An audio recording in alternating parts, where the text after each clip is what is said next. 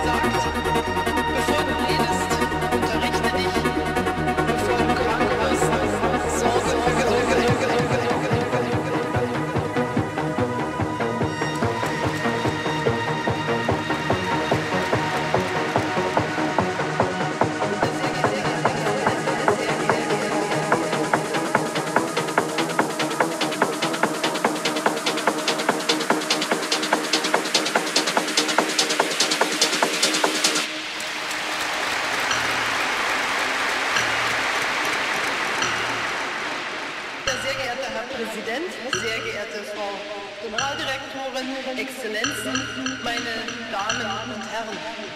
Es gibt eine alte Weisheit aus vorchristlicher Zeit, die sagt, bevor du redest, unterrichte dich, bevor du krank wirst, sorge für Gesundheit.